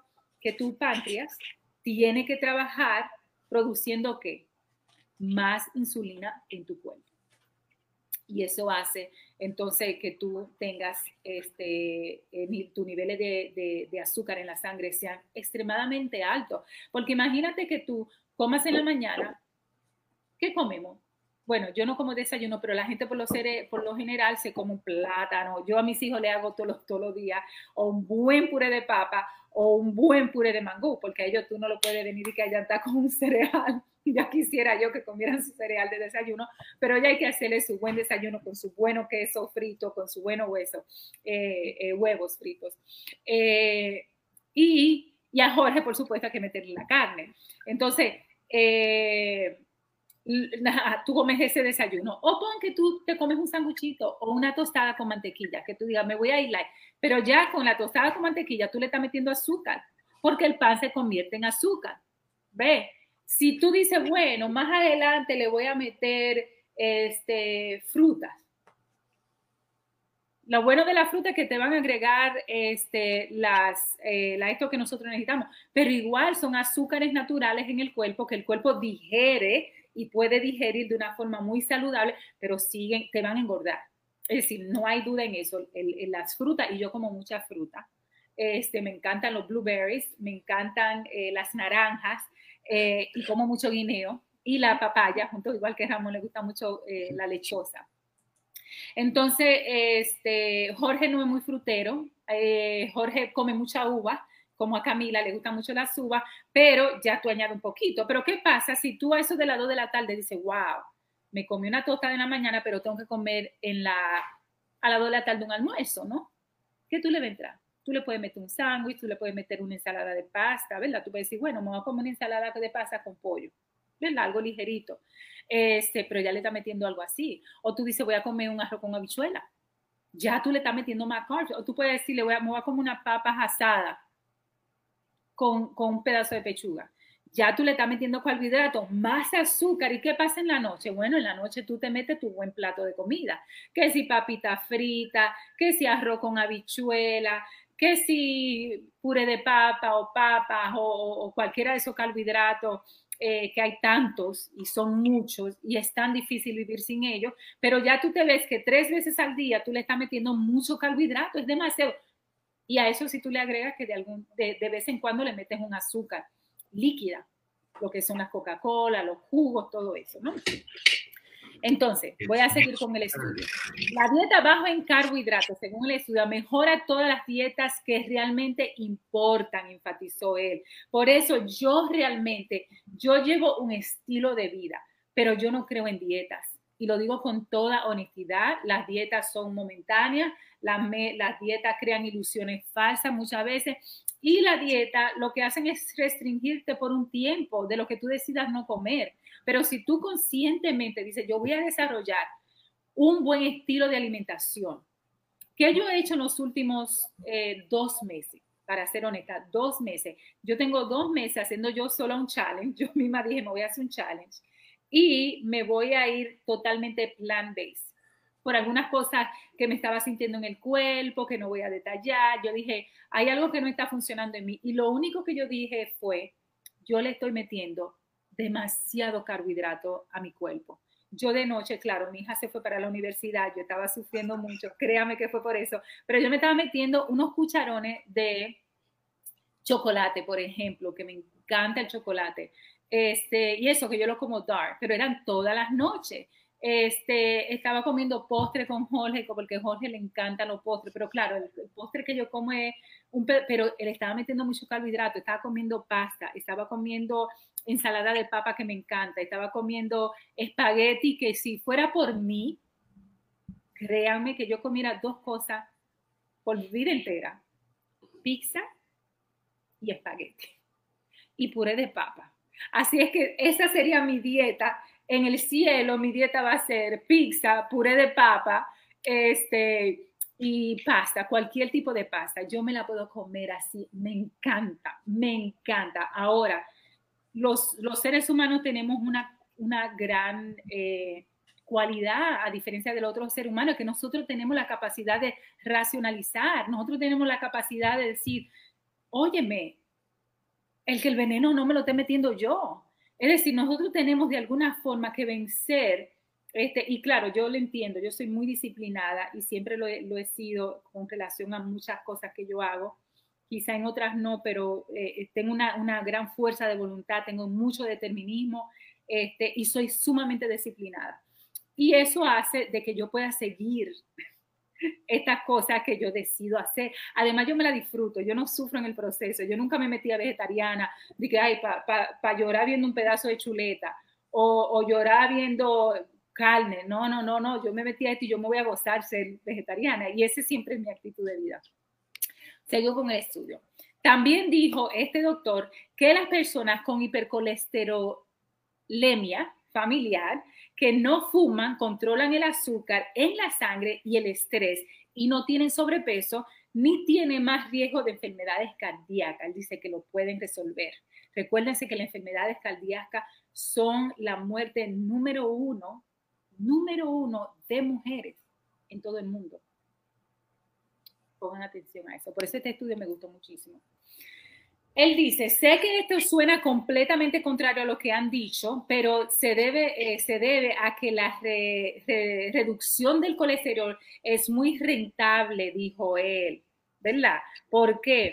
Porque ¿cómo tú reduces el colesterol? Bueno, te venden dietas, porque hay dietas que se venden, te venden medicinas. Diamond, eh, el, el, nombre del doctor, dijo precisamente que muchos productos se venden con el llamado beneficio de reducir el colesterol, como la misma avena. Oh, tómate un plato de avena que reduce el colesterol. Tómate una copa de, cereal que reduce el colesterol. Eso es falso, eso es mentira. Oh, toma dieta, eh, leche de dieta porque vas a reducir el colesterol. Eso es un absurdo.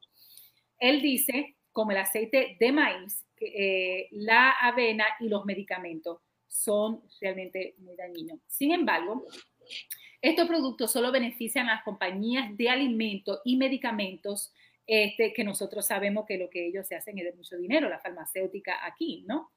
Por otro lado, dijo Diamond, que su investigación se suma a otra también poderosa publicada este, en el American Journal eh, de Cardiology. La recomendación de limitar la ingestión de ácidos grasos saturados en la dieta ha persistido por demasiado tiempo ya, a pesar de la creencia este, de que realmente este, son falsos, de, que, de, que, esa creencia realmente es falsa, se sigue promoviendo, según dice eh, el académico.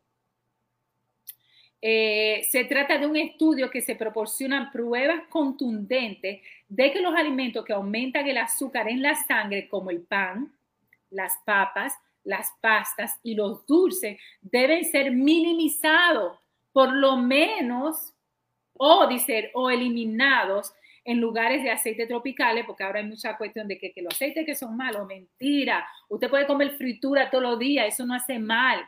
Este, ni los alimentos de origen animales. Sobre la ayuda de esta investigación para que aquellas personas que luchan contra el sobrepeso sin tener problemas cardíacos o de colesterol, el científico David dijo que la dieta baja en carbohidratos es una forma ideal de perder peso y un corazón fuerte. Sin embargo, él también señala que entiende que puede ser difícil y eso lo sabemos todos nosotros. Yo que no lo como, es muy difícil. Miren, aquí mis hijos, los jóvenes que coman lo que quieran. Yo creo que los jóvenes, eh, uno tiene que cuidar, si tiene que crear buenos hábitos alimenticios, pero realmente hay todo a su tiempo. Son mis hijos comen, son vegetarianos, pero que coman de todas. Comen sushi, comen pasta, comen pizza, ¿no? Y hoy compraron pizza y yo me fui a la cocina y me hice mi, mi buen plato de brócoli. Él dice que es muy difícil. Eliminar los carbohidratos significa reducir la gran medida el consumo de pan, pasta, papas, cereales y azúcar, lo que para algunos puede ser muy difícil porque el azúcar puede ser adictivo. Y él señala, y yo le dije esta información hace par de semanas atrás, que las pastas, las papas, el arroz, los panes, los cereales y el azúcar son 8% más adictivos que la cocaína.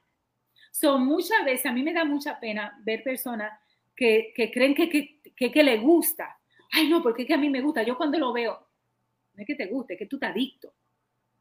Es que nosotros no solamente creamos adicción fuerte a todos estos carbohidratos, pero también nosotros creamos alergia a comer la misma comida todos los días.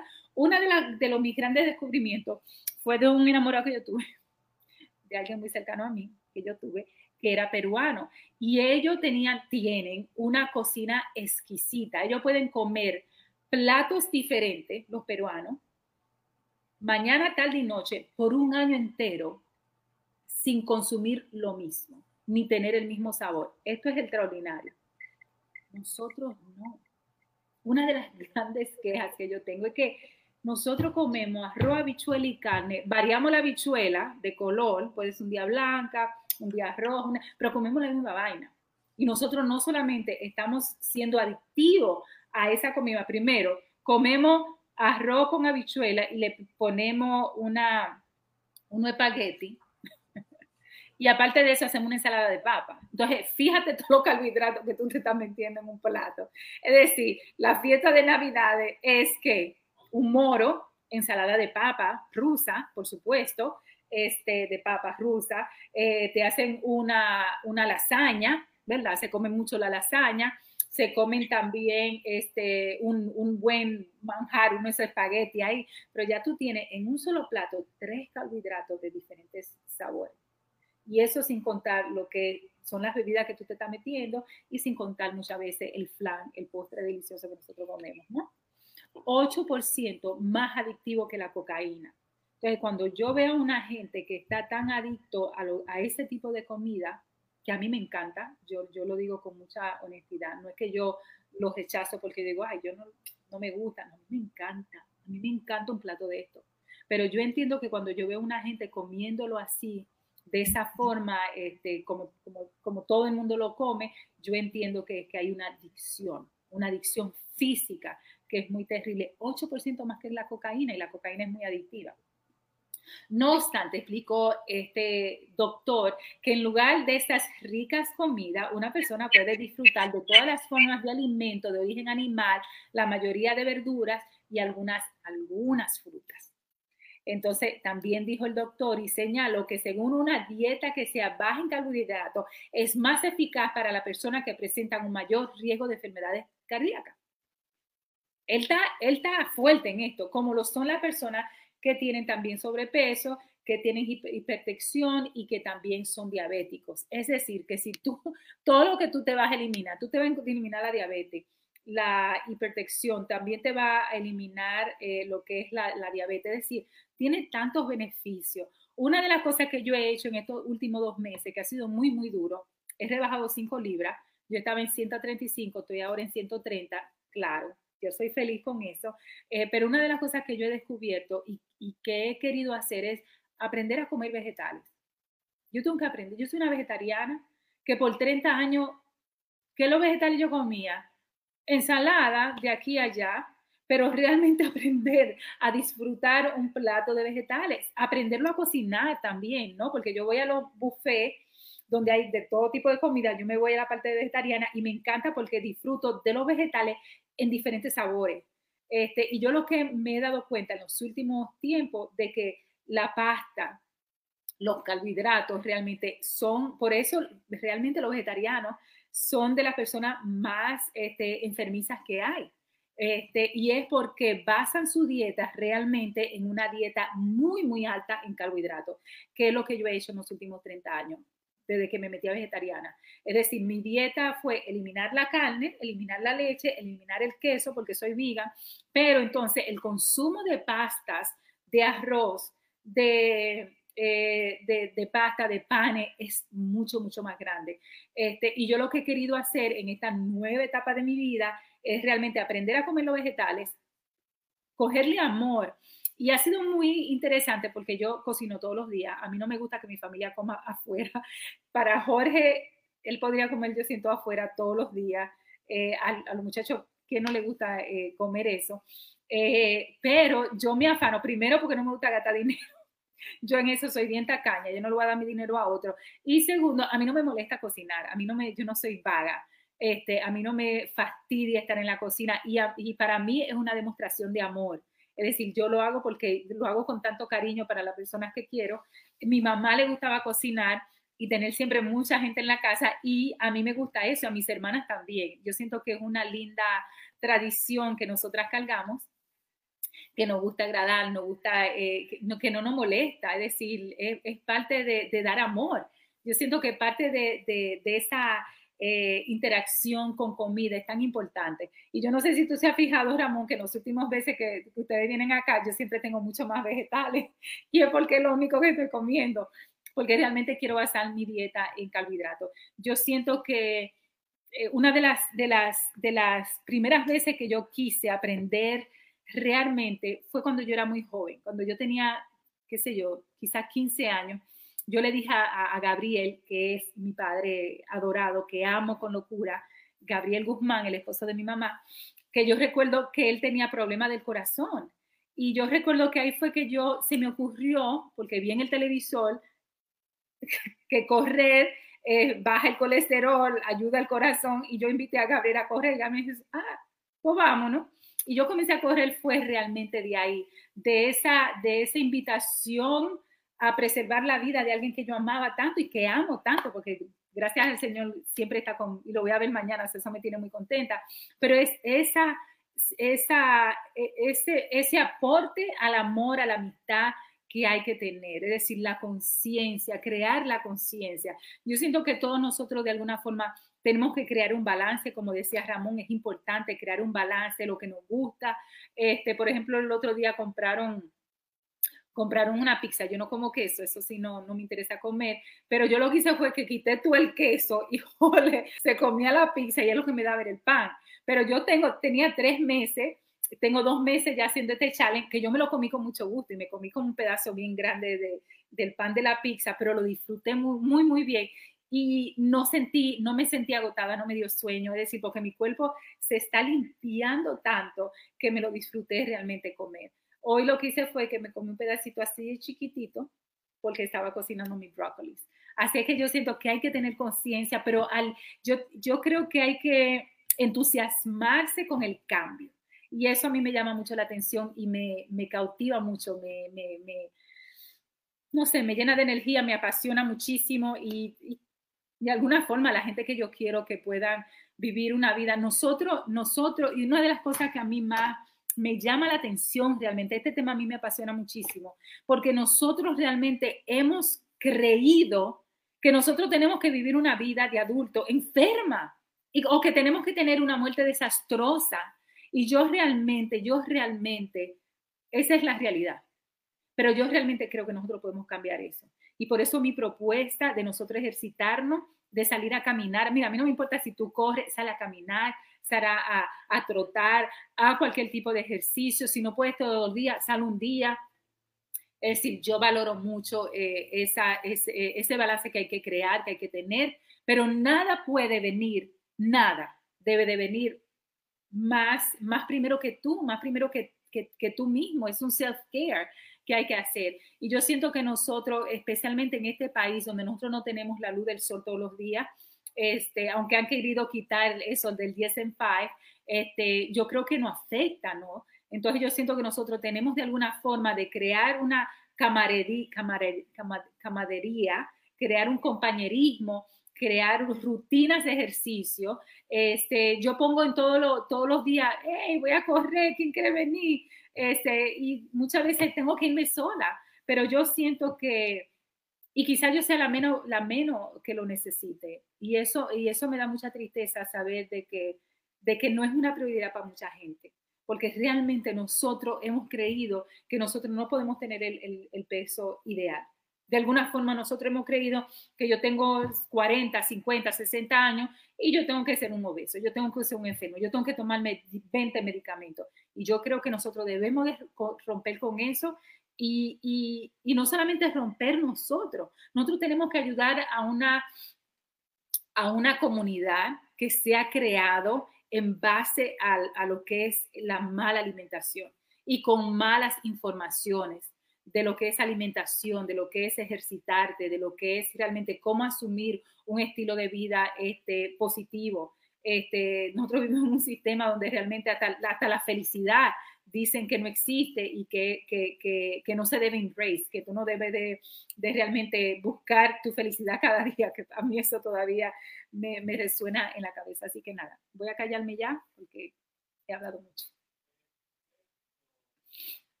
Perfecto. Qué bueno que la poeta atleta dio una extraordinaria presentación con mucho entusiasmo, que ella le gusta.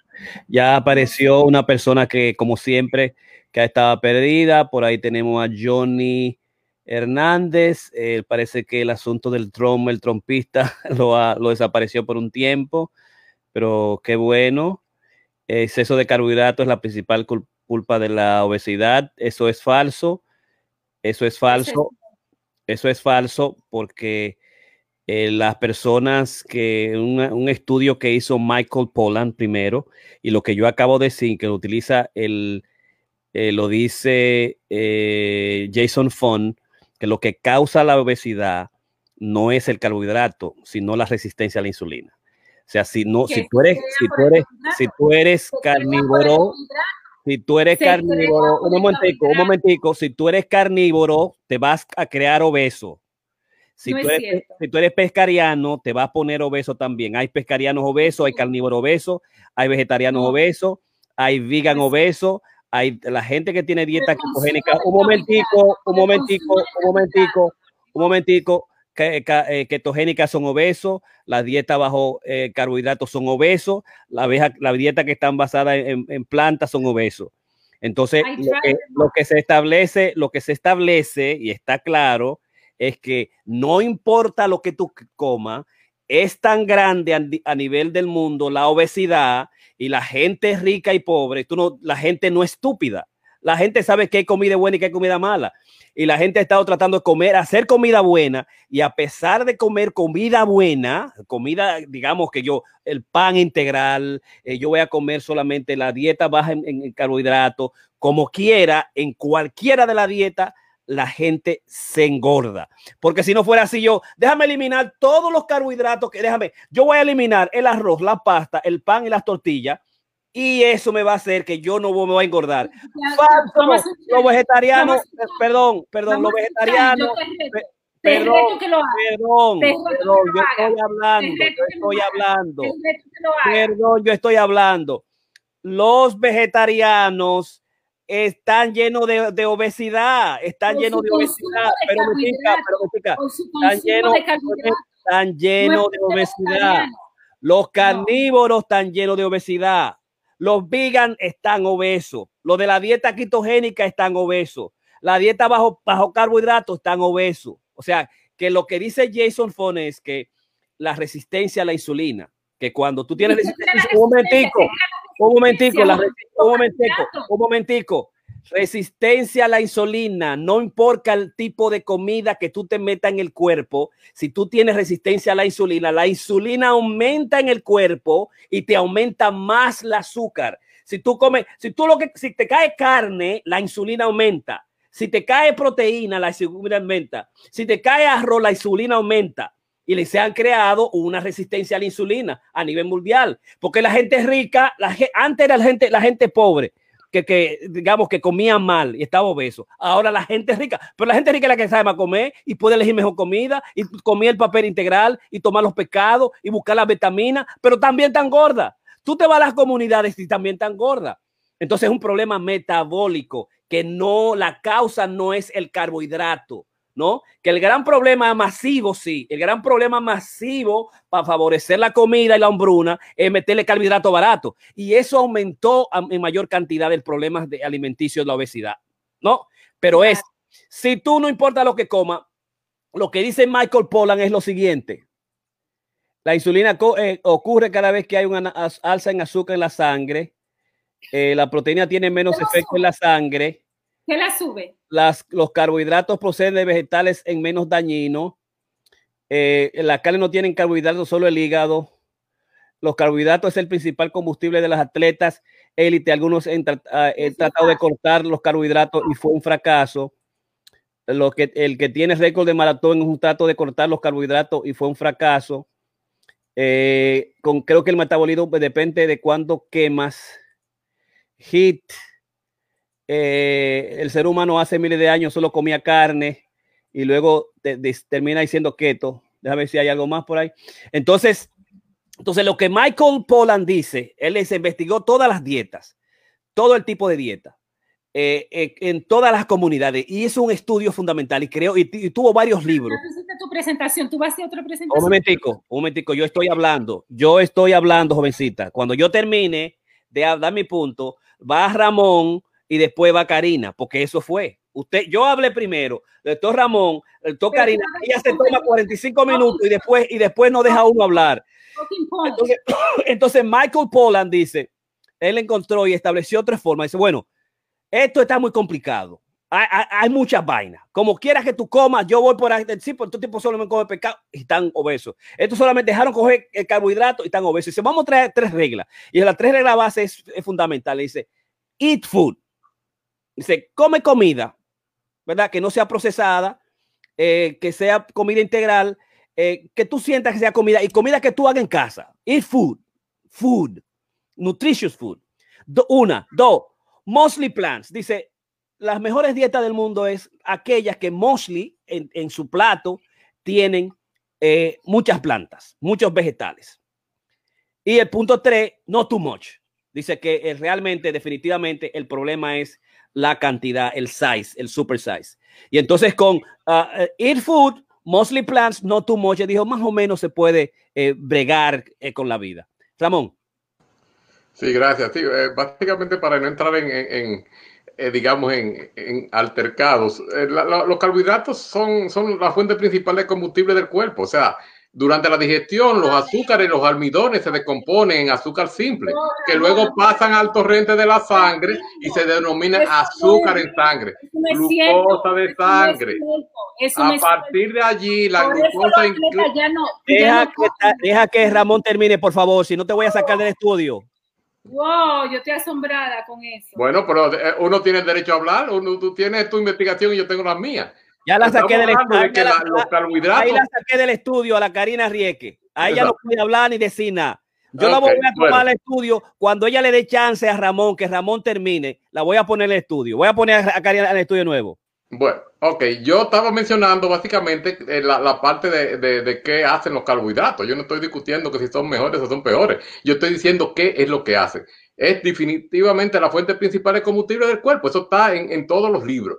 Ahora, la digestión, en la digestión los, azúcares y los almidones se descomponen en azúcares simples. Esto pasa al, al torrente sanguíneo y aquí se convierte en lo que se llaman los azúcares en sangre o la glucosa famosa en sangre, que es la, esa glucosa básicamente ayuda a, la célula en el proceso de, a través de la insulina.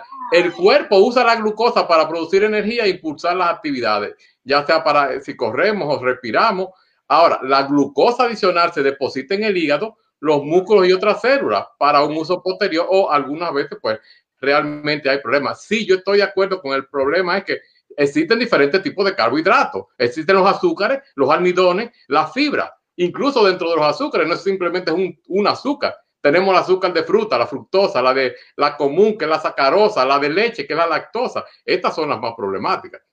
Existen otros que son eh, eh, menos problemáticos que las azúcares, como son el almidón que son un carbohidrato complejo. ¿Qué significa esto? Que tiene muchas unidades de azúcar unidas. El almidón se encuentra muchas veces en los vegetales, en los granos, frijoles, en las arvejas, las habichuelas y ese tipo de cosas. Ahora, ¿cuál es el, digamos, el mejor de ellos? La fibra. La fibra es un carbohidrato, pero complejo. Se encuentra naturalmente en la fruta, los vegetales, cereales, frijoles eh, y este tipo de cosas. ¿Qué realmente son los carbohidratos naturales?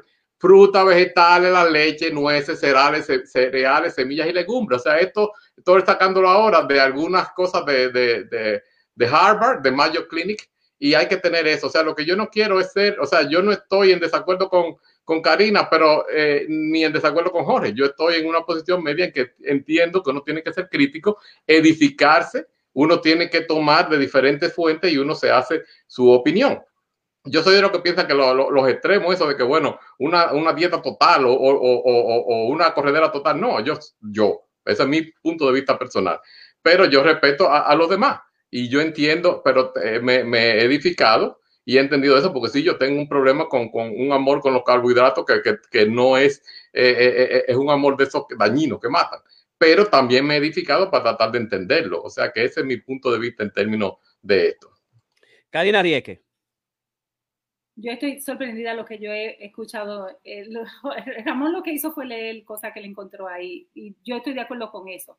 Los carbohidratos, siempre que se coman con moderación, no van a ser dañino al cuerpo. Estoy totalmente de acuerdo ahora. Ahora que tú digas, que tú digas con todo lo que tú has leído, Jorge Piña, de que la resistencia de la insulina no la crean los carbohidratos y el consumo tan grande que se hace en este, en este país de los carbohidratos, donde toda la dieta está basada en un alto consumo de carbohidratos, primero, porque los libros de Jason Fong que tú mencionas, que yo lo he leído todos, todos dicen que la resistencia a la insulina se ha creado por el masivo consumo que se tiene con los carbohidratos. Así que para mí, escuchar eso de parte tuya estoy sorprendida, eso es lo único que voy a decir, porque la resistencia de estos suplementos que son adictivos al cuerpo, porque Ramón, déjame aclararte, que la gente no se está comiendo, uy, déjame comerme el carbohidrato que viene de la almendra. Am, am, am. La gente no está haciendo eso. ¿Entiende? La gente lo que se está comiendo es un gran plato de carbohidrato que le ponen lo, lo, lo que le acompañan a ese gran plato de carbohidrato. Señores, esa es la realidad es más carbohidrato. Jorge Piña, la gente no está comiendo, ay, déjame yo comer poquito, déjame yo comer balanceado para yo no ser sobrepeso. La gente no está comiendo así. ¿Está bien? Así que si así fuera que la gente estuviera comiendo y que la, la dieta de este país se ha establecido por años bajo ese concepto, entonces primero vamos a entrar en un sistema de desintoxicación en un sistema de limpieza para que tú no crees resistencia a lo que son la, a lo que son este, el azúcar, ¿no? Este, entonces ahí sí, pero primero tú tienes realmente que entrar en un sistema, tú no le puedes decir a una gente que está obesa, come poquito, no deje de comer los carbohidratos, cómetelo, pero come lo que tú tienes que comer en pocas cantidades. Primero porque eso no, no funciona nosotros sabemos lo, adictivo que son los carbohidratos, que son sumamente adictivos, donde los estudios demuestran que son 8% más adictivos que la misma cocaína, y tú me estás diciendo que la gente puede decir, ay, yo lo voy a dejar porque sí. es absurdo, es una adicción que se tiene la comida. Y yo los reto a ustedes dos. Yo los reto públicamente a Jorge Piña, que tiene 7 libras. Yo sí digo que son 7 libras de cada lado. Él dice que son 7 libras de más Don, yo te reto a ti, Jorge Piña, que bajo la dieta que tú usas, tú rebajes esa libra que tú tengas de más. Cómete seis meses si tú quieres y vuelve y la aumenta como tú siempre haces. Entonces, yo los reto a ustedes dos de que, se, que bajo la dieta de consumo que ustedes proponen, ustedes lleguen a su estado óptimo de salud. Bajo la dieta que ustedes no lo van a llegar y no van a estar ahí. Yo los reto a los dos que lo hagan. ¿Por qué? Porque no funciona porque eso es lo que está establecido, los estudios y el estudio que yo, que yo presenté, eso es lo que demuestra que no es tan sencillo de que tú dejar los carbohidratos, sacarlo de tu dieta, no funciona porque no, establece, porque no ha sido establecido así. Yo tengo dos meses haciéndolo y es sumamente difícil haciéndolo, especialmente cuando uno tiene que cocinar todos los días su arroz, su bichuela, su, todas sus vainas que la gente come más hacerte tus vegetales, el consumo de vegetales que tú dices, porque la gente no está consumiendo vegetales. Por eso nosotros tenemos una epidemia real a nivel mundial que es la obesidad. La obesidad es la, la enfermedad que más está matando personas a nivel mundial. No es más nada que la obesidad. Y si nosotros no entendemos que el gran consumo de lo que, es los, que son los carbohidratos, I'm dropping the mic Mira, yo pienso que. yo pienso, cuidado, que te saco entonces para nosotros hablar. ¿Te va a quedar ahí tranquila? Ok. sí, porque déjame decirle algo. Eh, la eh, Johnny Hernández y Karina Rieke descubrieron la causa de la obesidad. ¿Tú sabes lo que significa que es una causa de la obesidad? Que el día, que el día que los seres humanos todos dejemos de ser carbohidratos, vamos a dejar de ser gordos. Esos, tipos, esos dos tipos son multimillonarios ahora mismo. Óyeme, eh, tú lo único que tienes que dejar es. Oh, espérate un momentico. te voy a sacar, Karina. Si no me dejas hablar, te voy a sacar. No, yo me voy sola. Bye. Ok, pues te saqué. Mira, lo que ellos dos han descubierto es que el día, oye lo que dice el tipo, oye lo que dice el tipo. El tipo dice: eh, el exceso de carbohidratos es la principal culpable de la obesidad el principal culpable es la obesidad, ¿no? O sea, eso significa que si yo quito el 80% de la gente del carbohidrato en el mundo, curado, curado de obesidad. O sea, eso los dos, los dos necesitan tener un premio Nobel, un premio Nobel, porque el gran problema es que nosotros sabemos que la obesidad es multifactorial, es multimetabólica, que la gente, que la gente ha tratado lo, lo imposible, ha hecho lo imposible por ver cómo redice Libra y se ha hecho cirugía y se ha cambiado todo tipo de dieta y que voy a carbohidrato y me voy a hacer una dieta solamente vegetariana, más voy a tomar agua, ¿tú me entiendes? Y terminó el año, seis meses y vuelve y se le aumentan las libras. Entonces, una, es, un, es un trastorno multifactorial que yo estuve muy preciso, es, es un trastorno multifactorial metabólico de, de experimento mundial de las ciencias alimenticias multigeneracional que salió mal, que estaba basada en el azúcar, en la harina, en los jugos de fruta, en los cereales, en alimentos ultraprocesados basados en carbohidratos y que eso llevó a la gran pandemia de la obesidad. Pero que si de repente yo descubro que, oh no, el problema son los carbohidratos, arroz, pasta, pan, tortilla, déjalo usar se te va a ir la obesidad. No, mi hermano, es, metabólico.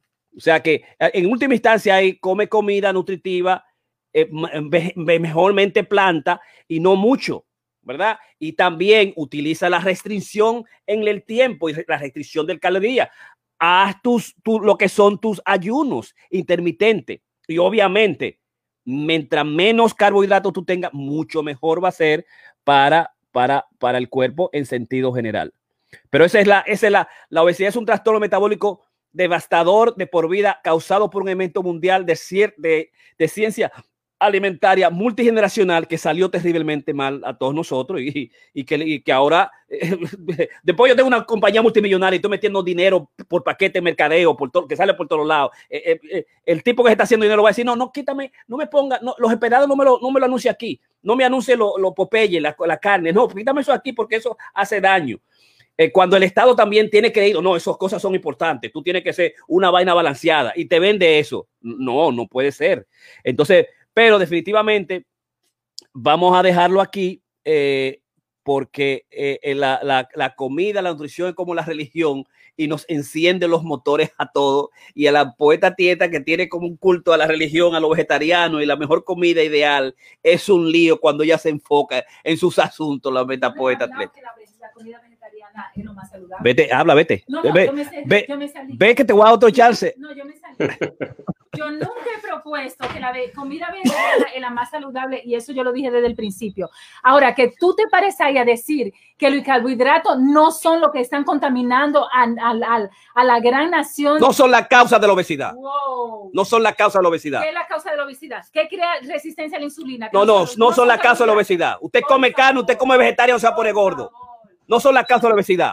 Eso es, eso es, eso es la estupidez más grande del mundo. Que la gente diga eso. No son las, no son las, que, porque cuando tú dices que es la causa de la obesidad y tú quitas los carbohidratos, no te pones más gordo. Y ese no es el problema, que es un asunto multifactorial, que está envuelto muchos aspectos fundamentales del organismo, que tiene que ver mucho con lo que tú te comes continuamente. Que el día que tú quitas, porque si no, todo el mundo, pero oye, eh, ah, señores, dejen de comer carbohidratos que ustedes toditos inmediatamente se van a poner, se van a poner delgado. Todas las libras que tiene las van a terminar. Eso es falso. Ramón, ¿sabes qué es lo que está hablando ahí? La adicción a los carbohidratos. Ese hyper que tú estás viendo ahí es la adicción. Entonces ella, ella se, entonces ella se, ella se toma personal. Entonces, después que le decimos la verdad basada a, la ciencia, entonces la poeta atleta se toma personal. Ella se toma personal. Cuando se dice estupideces, nosotros tenemos que corregir esas estupideces. Definitivamente. No, no, no, no. Eh, tú tienes que saber eso cuando lo decimos. No, tú no puedes decir que la causa de, de la obesidad es el carbohidrato. Mi hija, tú no puedes decir eso. Porque el momento que tú digas eso, eh, no, no, no, no, no. Usted dijo y está la, usted dijo y la no, usted dijo ahí está la frase ahí. Sí, eso es verdad.